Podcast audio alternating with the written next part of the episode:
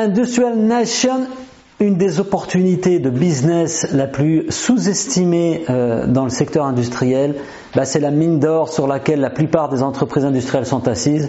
Je veux parler du portefeuille client. Avant d'aller chercher des nouveaux leads, avant d'aller chercher de nouveaux clients, souvent, la première chose qu'on peut faire pour gagner rapidement, c'est de réengager des clients existants. C'est de ça qu'on va parler aujourd'hui.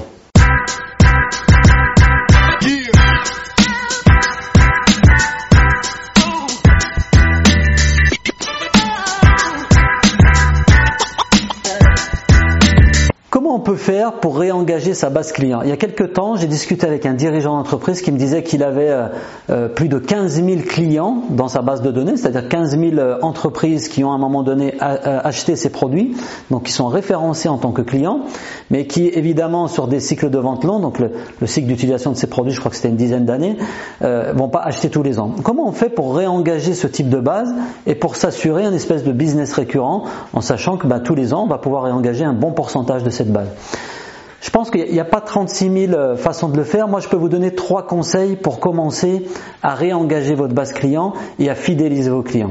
Il y a trois actions principales. La première, c'est déjà de leur demander du feedback. Et ça, c'est quelque chose de très complexe euh, quand on l'a jamais fait. Et on se rend compte qu'il y a peu de boîtes qui le font finalement. Pas du feedback que vos commerciaux demandent quand ils vont rencontrer les clients une fois par an. Je parle d'industrialiser la demande de feedback, de mesurer le taux de satisfaction de vos clients et de construire de vrais dashboards avec ça pour piloter la satisfaction de vos, de, vos clients. On construit ce qu'on appelle un dashboard autour du NPS, du Net Promoter Score. Je mettrai quelques références avec cette vidéo pour vous aider à construire ça.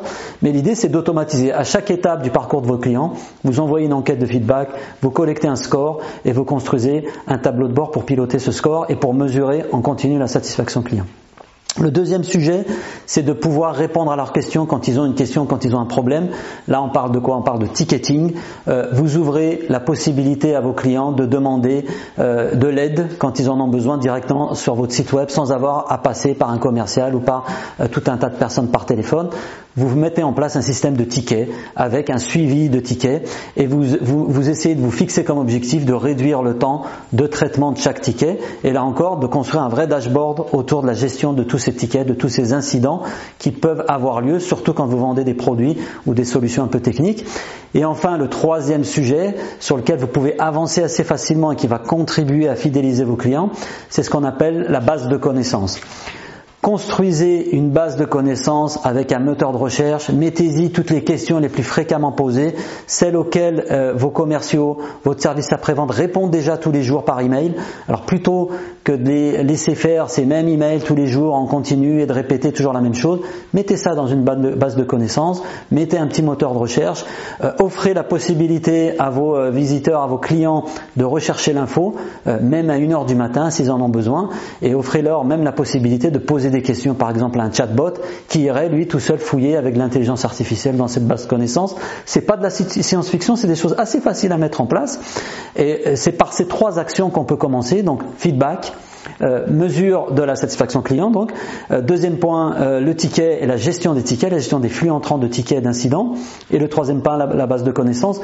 Vous pouvez démarrer avec ça et vous allez voir que en ayant des indicateurs, ben vous allez pouvoir mieux euh, contrôler la manière dont vous allez pouvoir fidéliser vos clients, mesurer le fait qu'ils soient contents et vous assurer que leur expérience soit uniforme tout au long de leur parcours d'achat en éliminant un peu les frictions qu'ils peuvent rencontrer quand ils travaillent avec vous.